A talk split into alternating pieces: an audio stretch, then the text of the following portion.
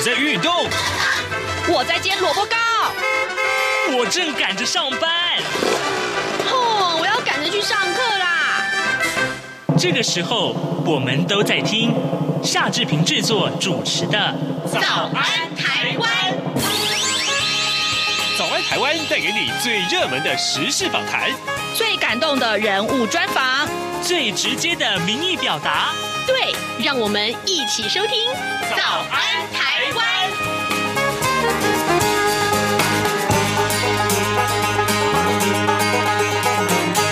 早安，台湾！我是夏志平。今天是二零二二年的九月一号，星期四。哇，都已经九月一号了呢！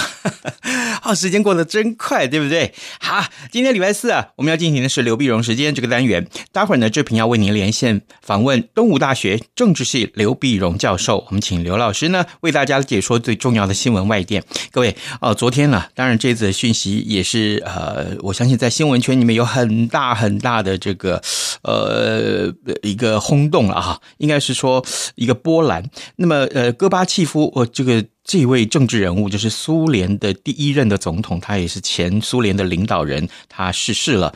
有关于戈巴契夫啊，他到底啊有怎样的事迹呢？还有他对于全球和平的影响到底是什么？待会儿我们要请刘老师为大家来解说。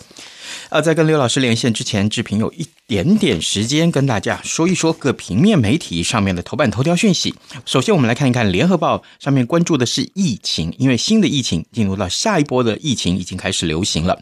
昨天新增加了三万四千三百八十九例的本土个案，新北市的确诊个案数呢达到七千六百零七例。那么，指挥中心疫情监测组的组长周志浩他说啊，连续啊已经多日突破了三万例了。那么病例数是明显的上升，正式进入下一波流行。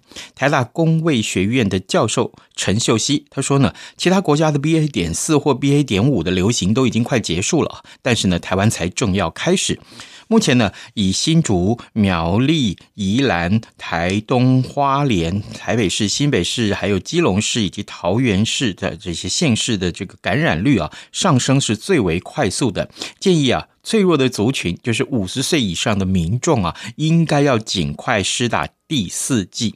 陈秀熙他也说，疫情再起啊，啊八月底的这一小波的这个流行啊，有超过六成的确诊者感染是 BA 点四或 BA 点五，那么且。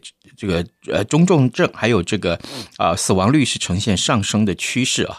好，那么这个可能接下来影响性疫情影响最大的，那当然就是呃这个开学日啊，呃国中小已经开学了嘛，那但是这个大学高中啊，这值得跟大家更多来关注。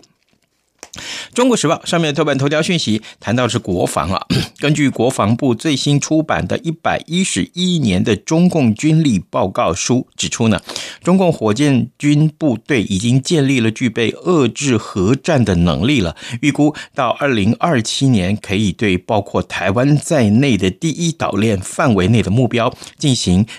呃，远距而且精准的打击，一直到二零五零年建成和天一体信息化战略核力量，以达到直战啊、抗霸、还有控印以及稳边的战略目标啊。这是我们看到《中国时报》上面的一份国防部所公布的最新的中共的军力报告。另外，呃，《自由时报》上面所提到就是这个一个 跟选举有关的话题啊。啊、呃，这个论文门 这件事情，其实，呃，好像一直在延烧当中。国民党的这个桃园市的市长参选人张善政，他被爆料啊，过去任职宏基副总期间，呃，申请农委会的这个研究案，并且担任这个。案子的计划主持人，但是遭到了周刊踢爆说疑似啊多处抄袭。那农委会已经成立了调查小组，呃，这个主责主责的这个农委会科技处的处长王世贤，他就说，呃，调查小组展开初审调查，而之后呃之后哈、会再由相关领域的专家来展开复审。呃，如果说有需要的话，呃，会在初审的时候就请宏基跟张善政来说明。这是今天《自由时报》为大家所关注的话题。当然了，呃，《中国时报》和《联合报》的头版上面也都关注了戈巴契夫病逝的消息啊。好，啊，现在时间是早晨的七点零五分了，我们要进一段广告。广告过后，马上就跟刘老师连线喽。加码加码！为了感谢听友网友的支持与参与，这样看中国节目举办的感恩抽好礼活动，除了活动日期延长到中秋节之后的九月十二号外，原本抽出幸运参与活动者赠送包括纪念笔、小方巾和旅行文件夹等央广纪念品的名额，由三人增加为五人，而且将从这五名幸运参与者中抽出两位。每个人加码赠送歌后邓丽君的邮票。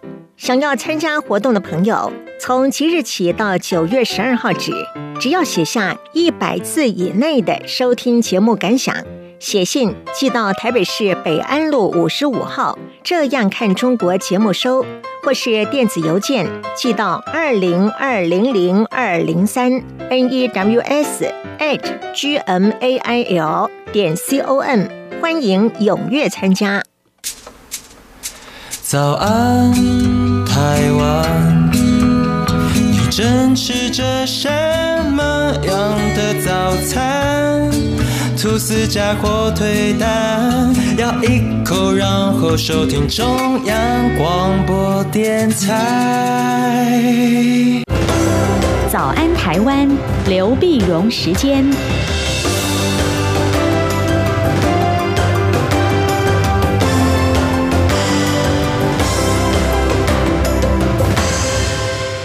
这里是中央广播电台台湾之音，您所收听的节目是《早安台湾》，我是夏志平。此刻时间早晨七点零六分五十一秒啊，我们要为您连线东吴大学政治系刘碧荣教授，我们请刘老师为我们解说最重要、最新的呃外电讯息。老师早安，早，各位听众朋友，大家早。谢谢老师再度与我们的连线。老师，昨天其实啊，这个编辑台上这一则讯息，其实也真是大家非常瞩目了。就是苏联的前领导人戈巴契夫他逝世了。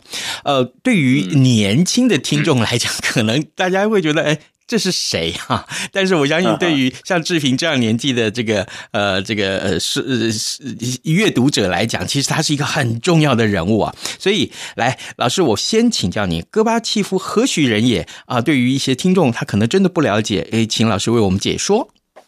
对，戈巴契夫呢，他是前就是应该讲说苏联最后一位领导人了哈。嗯。那么苏联的俄俄共总书记，然后他在他最大的一个。呃，功劳呢，就是那时候苏联呢，当然面对内部的很多经济啦的问题，那么他进行各种叫做开放重建，重建就是就是就是改革开放嘛，啊，嗯，开放重建的整个制度呢，他是让希望能够引进做一些政治了经济的改革，改革呢，当时呃，他也在外交上呢结束了跟美国的冷战，嗯，这就是为什么为什么他在一九九零年当时有获得诺贝尔和平奖。啊，在一九八九年的时候呢，他也跟这个中国大陆和解，我们中苏共和解。那么当时戈巴契夫也访问了北京啊，那就不管说是跟中国的和解，跟美国的和解，然后引进了这个呃开放的重建的政策，而且更重要的是呢，当时很多的很多时候东欧的跟着进行改革，比如说德国，嗯，德国呢也改革，那么东德改革呢，戈巴契夫呢就下令住在东德的苏军呢不介入。你留在营房里面。如果当时苏联介入的话，你镇压了这个德国的改革，嗯，那也就没有后来两德的统一啊什么的。所以当时东欧各个各个地方一个一个就刚好就就就经济的问题刚好都搭起来，各种呃质疑共产党啊或者改革。那么等于我们就发现，当时苏联呢，戈巴契夫他就是让他们这些改革成功，然后从外面影响到苏联内部，啊，苏联内部进行改革。那改革呢，当然。当然也有，当然你说这样的改革，当然因为有人讲说步调走得太快，嗯，太快，当然也造成通货膨胀啊，什么一些政治上一些动荡，动荡。那曾经也有一些流产的政变，嗯，啊，有些也有想想推翻戈巴契夫，后来也也就没有成，没有成的。所以，所以，但是呢，呃，就是你说，当你把权力下放要改革的时候，苏联呐、啊，苏维埃社会主义共和国联邦啊。它苏联不是十几个加盟共和国嘛？对，那加盟共和国，当你把这权力下放以后，一个一个共和国就变大了，那苏联中央、中央莫斯科中中央就没有什么权力了嘛，等于被架空了，架空了，所以当时慢慢的后来就造成一九九一年的苏联的解体，嗯，啊，苏联的解体，所以苏联，所以所以一九九一年苏联解体之前，我们叫苏联，所以之后。那就变成俄罗斯了嘛。对，然后那其他各个国家就独立了，就独立了，就独立起来了。那哈萨克啦，你说这些呃，就跟都都我这个白俄罗斯啊，呃，乌克兰呐、啊，就都独立起来了嘛，都独立起来了。那当然，呃，戈巴契夫后来当然他俄共总书记也没有做啦。所以你看，我我我现在重新回顾他的时候，我一按照我们的年纪，我觉得他勇敢呢、啊。他担担任苏联苏共总书记的时候才五十四岁啊，对，五十四岁就敢有这样大的一个，那但下来一个才六十岁而已啊。嗯，然后然后然后苏联苏联整个冷战结束，苏联解体啊。那苏联解体，那么呃，当然事后有人就问他有没有后悔啊？嗯，他说不，他说不后悔。不后悔。那么他他他是如果要再来一次开放呢重建的政策，他还是会做的。是啊，那你想，他跟当时当时呃，也有人讲，这就是他跟这个雷根总统，美国总统雷根的关系也不错。嗯、然后他在九四年就下来以后，九四年还来过台湾呢。对对对，啊，台湾还跟李登辉总统还这个见面聊得不错，嗯、都讲不流血的改革嘛啊。嗯。可是，可是，当然呢，你说这样的改革以后，造造成这个整个的局世界这个局势是很大的一个变化啊。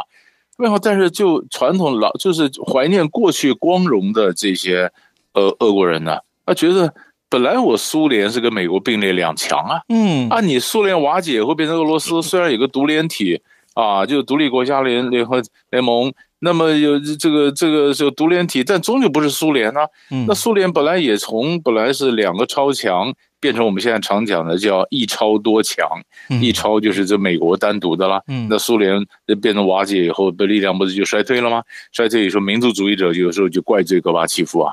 像普京就普京现在当然说是哀哀悼他了，但是普京当时也批评过戈巴契夫啊。他说苏联苏联瓦解是地缘政治上最大的灾难呐。嗯，他是讲说，那那戈巴契夫这他的辩护说，我并不是去计划苏联的瓦解啊，不是说我刻意要他瓦解，嗯，而是改革开放走到这个拐点了，嗯，他就就就就苏联就就就解散了嘛，情势所逼，对，对，所以所以现在就看了，你说那像普丁他到底克里姆林宫要不要帮他办办国葬呢？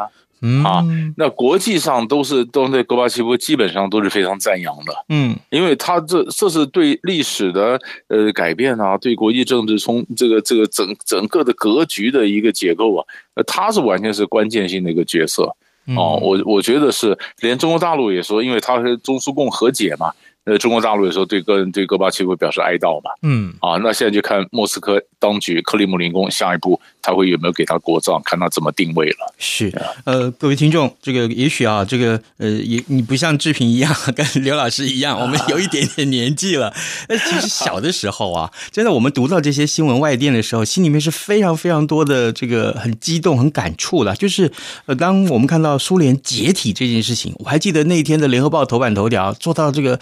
啊，非常呃，那个那个画面，那个照片非常的震撼。当然，呃，冷战的结束，还有这个铁幕的移除啊，都跟戈巴契夫，呃，也许中国大陆的朋友们也会说是戈尔巴乔夫啊，这个名字其实指的是同一个人。然后呢，呃，他对于这个世界的和平其实有非常重大的影响。所以呢，今天早上，呃，志平，我们花了一点点的时间，请呃，动物大学政治系刘碧荣教授，我们请刘老师为我们来。多做一点点啊，有关于戈巴契夫的解读。呃，当然了，呃，这个他过世之后，他相关的影响性，其实到目前为止仍然都都都还在啊。老师，接下来我们看一看啊，这个呃，当然这个裴洛西哈，就是他八月初访台，到现在是这个呃快一个月了。那这个上个礼拜我们有关注过这个后续的这个，当然各地的军演啊或什么的。呃，那现在这个礼拜我们还可以对这个事件有什么样的观察呢？是，最主要是我们看到是周末的时候，八月二十八号的周周末时候呢，美国两个呃，然后巡洋舰啊，嗯、那么安提坦号还有强斯勒维尔强斯勒维尔号，那么经穿过了台湾海峡。台湾海峡呢，那当然了，呃，你说你你基本上美国穿过台湾海峡的也很多了，这也不是第一次啊，嗯，而且这也不是航母啊，这是巡洋舰。巡洋舰呢？但是，哎，呃，新加坡的一些观察家看到说，哎，这是两艘，嗯啊，以前是一艘啊，两艘，那两艘也也也也没什么，因为在现在变得台海的情势有点紧绷啊。呃，佩洛西访台以后，然后大陆围着台湾做各种的这个演习，然后各国呢在你看最近台海附近演习特别多啊。对，那不管不管是美国的、韩国的或者 QUAD 的，呃，澳大利亚的，那么中国大陆跟俄罗斯的。反正演习特别多，那整个情势紧张，紧张的那那两两个过去了也，也就是为什么有两骚嘛啊？但是但是国际上呢，一般也观察说，中国大陆这次的反应呢，相对来讲比较温和，比较克制，嗯啊，并没有，他是批评归批评啊，呃，但是呃，连这个《环球时报》呢都讲说，呃，平常是鹰派的嘛，那《环球时报》是讲说对对中国没有那么大威胁。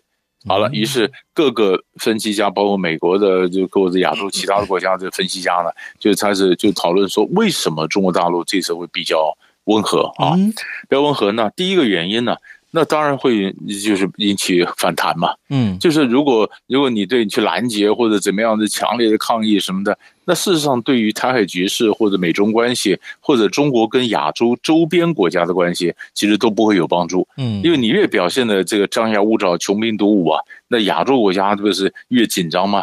那就像所以像东南亚这些国家，虽然现在你说，呃，好像佩洛西的事情完以后都站在中国这边啊，嗯，可是你在这样子，很多他们的解读就是，如果你在台海可以这样的呃耀武扬威，那你在南海一样也可以张牙舞爪呀，啊，那所以在中国大陆就说，哎，那这样子国际的反弹不必不见得划算，这这这是第一个原因的克制一下，是。第二原因呢，就是就是中美之间呢，因为佩洛西访访台以后。很多的军事上的沟通管道切断了，那切断了就是你没有站在军事上的这个沟通管道以后呢，如果有任何一方有动作，都容易引起误判，就很可能有擦枪走火，是吗？那你见如果有如果有军事沟通管道啊，那你怎么着？你还可以讲说啊，因为什么什么原因？呃，你们不要紧张。那没有沟通管道，万一大家真紧张怎么办呢？所以，所以中国大陆这次也稍微克制。第三个原因呢，当然也谈到是说，也有人讲说，其实中美之间呢还有很多其他领域的合作嘛，嗯啊，还有领域合作嘛，你说审计监管呐，那个他们也达成了一些协议啦，啊，那么其实还是有一些可以合作的。你这下把关系全部搞坏了，真的切断这些合作呢，其实对大家来讲也不见得有利。那还有一种讲法呢。就是如果中国这次反弹太有利的话呢，嗯，这给美国内部那些反中的鹰派等于添加了柴火，他们可以可以骂中国骂得更凶，那么甚至共和党里面可能主张我们对中国更强硬，那这个可能会影响到美国其中选举的一个最后的结果。哦，啊，那那么别干嘛给共产呃共和党送票呢？啊，这就你你你你像那人家这个所谓共和党得票了，将来对中国大陆就会更强硬，就是。中国的这个反应呢，相对温和，然后各方的一个猜测或者一个分析，大概就整理出我刚刚上面讲的几个点啊。那到底中国的温温和是温和呢，还是以后它大概看机动性的怎么调整呢，或者怎么样？其实呢，都是看后续的发展。嗯啊，只是只是想说，任何一个反应都不是这么简单的，它都会有带有各种连锁的一个效果。哎，老师，你提到了中国，呃，中韩啊，中国跟韩国。呃，在八月二十四号的时候，他们是这个建交三十周年。呃，中韩关系最近有什么样一个观察的指标？嗯、对，中韩关系呢，其实其实很有意思，因为韩国呀。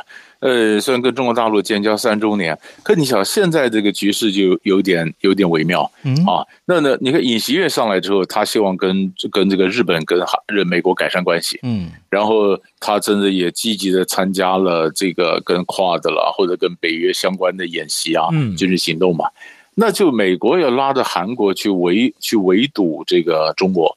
那围堵中国，那么在这里面呢，那可是韩国呢，呃，他也有他的一些想法，他也不见得百分之百跟美国人的顺从。比如说，你说在经济上啊，或者你说这萨德飞弹的这个部署呢，呃，尹锡悦跟跟文在寅比起来，相对就不会做出对中国做出过多的一个让步。嗯，啊，这个跟这个大陆讲说啊，我不增加这个这个什么萨德的这数字啊什么的都不会。可是问题是在经济上呢？美国要拉着中国，拉着韩国一起，我们建立 Chip Four 啊，就半导体的这个四方的一个同盟了嘛。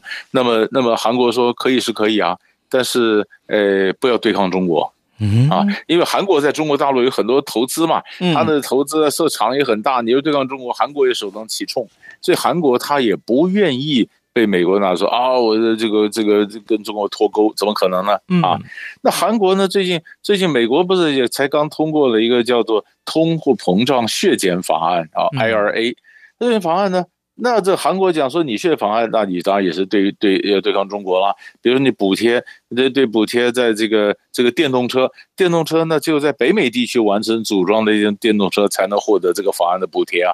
那韩国卖到美国的电动车是在韩国组装的，那就不能收到这种补贴。那它不能补贴，它卖到美国市场是美就比较贵嘛，所以呢竞争力不是相对就减少了。所以韩国说，哎，这个你背后捅我一刀啊！嗯，你这个就是违反美韩自由贸易协定和 WTO 的规范呐。那如果说你这样的大小眼补贴，你等于对韩国车设了一个非关税的这个障碍。对，那这样的我告你告到 WTO 去啊！啊，韩国内部有反弹。那你说美国不是拉着韩国吗？哎，你可以看到韩国，韩国它在它在经济上什么不见得跟美国同调。哎，这样一来呢，中国大陆觉得这就有意思了。有意思，所以为什么习近平呢？他就强调说，他你看他强，他在发表这个贺词，就讲说，中韩呢是好邻居、好朋友、好伙伴嘛啊。嗯，他说任何时候，你说他他说很多人就似乎把中韩脱钩，这是不切实际的。嗯，中国大陆讲法说，你说也就是说你是我的邻居嘛，你是我老朋友，那你说美国想把韩国从这边拉过来，想中韩脱钩那，怎么可能呢？呃，不不切实际，不切实际呢，而且强调说，哎，要不要加强和韩国的战略对话啊？尤其在这个关键时刻，更要加强战略对话。嗯，哎，这个就很有意思，因为因为中国大陆也在看尹锡悦，你如果真真的去跑去靠日本、靠韩国、呃靠美国，那你真的你看日呃这个美国跟韩国、美国跟日本，它事实上是两个双边，并没有美日韩三边。那尹锡悦就一副想建立这种三边三边同盟建立，那对中国来讲的话，那当然相对威胁会大一点。嗯，所以这里面大家也就中国也想把韩国拉过来，韩国也在中美之间做一个选择和微妙的摆动，这是我们看到东北亚的一个情势。老师，你这样子的跟我们解说了这个韩国的这些个外交的立场，让我不禁想到了印度啊。印度也是玩这个手法，玩的很好呗，我可以这么说吧？印度，印度呢也是啊，你你但但印度相对来讲，你看它一方面是加入这个，它是跨的嘛，它是是印太联盟，对啊，但是它跟它又是中国的，你说又是金砖国家，嗯嗯，可是可是跟中国大陆又有一点又有矛盾，比如说这个你说边界的矛盾啊，海呃对海上印度洋的问题啊。呃，就就中国大陆，你说，哎，你你的你你的势力，就比如进到斯里兰卡，进到马尔地夫，进到印度洋、印度周边的国家，尼泊尔啊，印度觉得周边的你国家一个都跟都以前都是我势力范围，现在中国的也欺门踏户啊，不管从山上到海上，所以印度印度跟中国关系其实一直有某种程度紧绷。啊，但是但是他们又是有的时候，他们又同样都是上海合作组织的，又同样都是金砖国家，又比又有一些对话，呃，但是相对来讲，印度会比还是跟跟跟中国大陆来讲，印度的这个警觉性会更高一点，警戒性更高一点。嗯，好，呃，各位听众，今天早上志平为您连线访问东吴大学政治系刘碧荣教授，我们请刘老师为我们解说了很多重要的国际趋势啊。老师，最对不起，我们最后还有一点点时间，我们来请教您有关于这个气候变迁这件事情。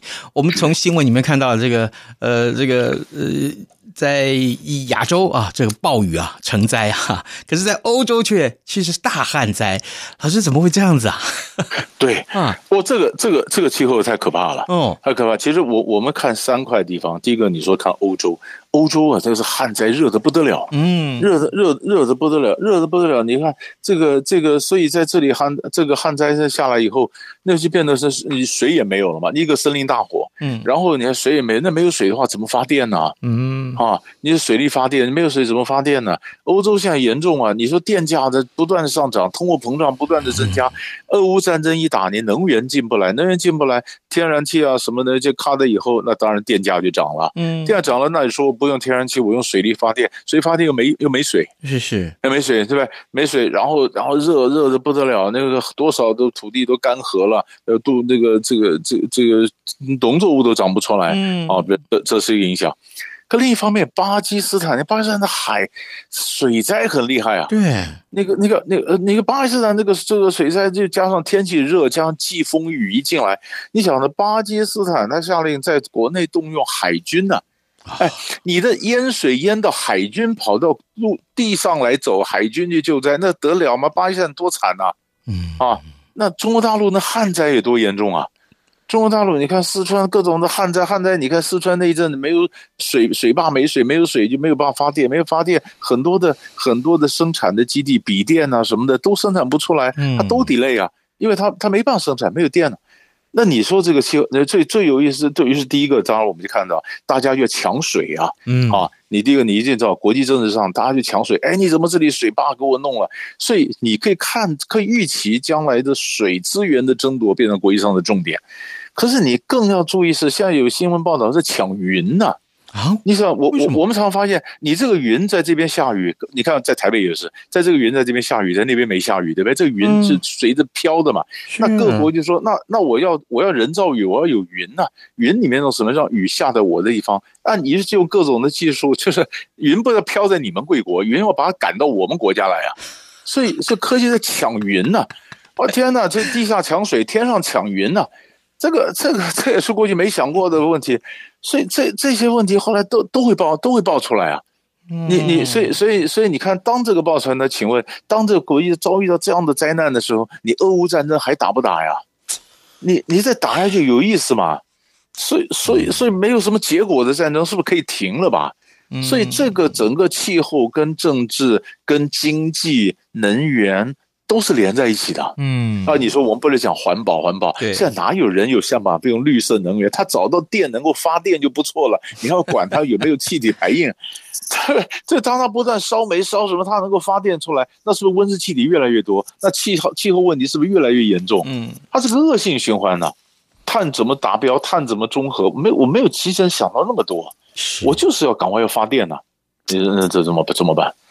哎呀，这这这真是很令人忧心的问题。嗯，是好，这个当然我们会持续为您关注啊，各位听众，今天早上之平为您连线访问东吴大学政治系刘必荣教授，老师呢为我们解说了有关于戈巴契夫。也许你过去对这个政治人物并不了解，但如今我们有了一个很粗浅的认识。另外呢，我们也看到国际的这个气候啊，而且变异的气候频传啊，这件事情对台呃所有的人的影响都非常的重大。我们也谢谢老师跟我们的分享，老师谢谢您，谢谢。谢谢谢谢。早安，台湾，你正吃着什么样的早餐？吐司加火腿蛋，咬一口，然后收听中央广播电台。早安，暴马仔。好的，我们还有一点点时间来看一看其他重要的讯息啊。我跟刚刚开始一一开始的时候跟大家呃谈到有关疫情啊，进入到新的流行了，但是呢，有一些放宽措施还是持续的在做啊。中央流行疫情指挥中心呃日前调升了每周入境人数啊，可以达到五万人次了。那么考量返台人数的增加啊，从今天开始就会开放入境的民众呢，可以自行驾车前往检疫处所。另外呢，三加四的四天的自主防疫期间呢，返家检疫啊，从一人一户也放宽为一人一室啊，这是有独立卫浴设备的一室哦。好，那么从今天开始上路的新制，还包括了第五轮的家用快筛实名制啊，长者免费领取快筛，还有就是住院跟陪病这个这个呃筛检开放家用快筛试用。好，这些讯息通通告诉你。当然了，呃，有关于。呃，很多防疫的规定，大家还是要呃，如果有不清楚的地方，可能是要以这个指挥中心的公布为主啊。呃，欢迎随时上到卫福部的网站上面去查看清楚，因为这事关自己的权益。今天节目也接近尾声了，呃，志平还是邀请大家可以随时锁定中央广播电台的各各节新闻，还有呢，就是上到央广的官网来浏览重大的新闻，我们都有详实的报道。呃，可以的话，也邀请大家在脸书上啊、或者是我们的。官网上面为早安台湾来按个赞好吗？OK，谢谢你。好，跟你说拜拜，明天再见喽。加上的水果，贝果。这样能让你醒一醒。反正过了十二点，好多一样被丢弃。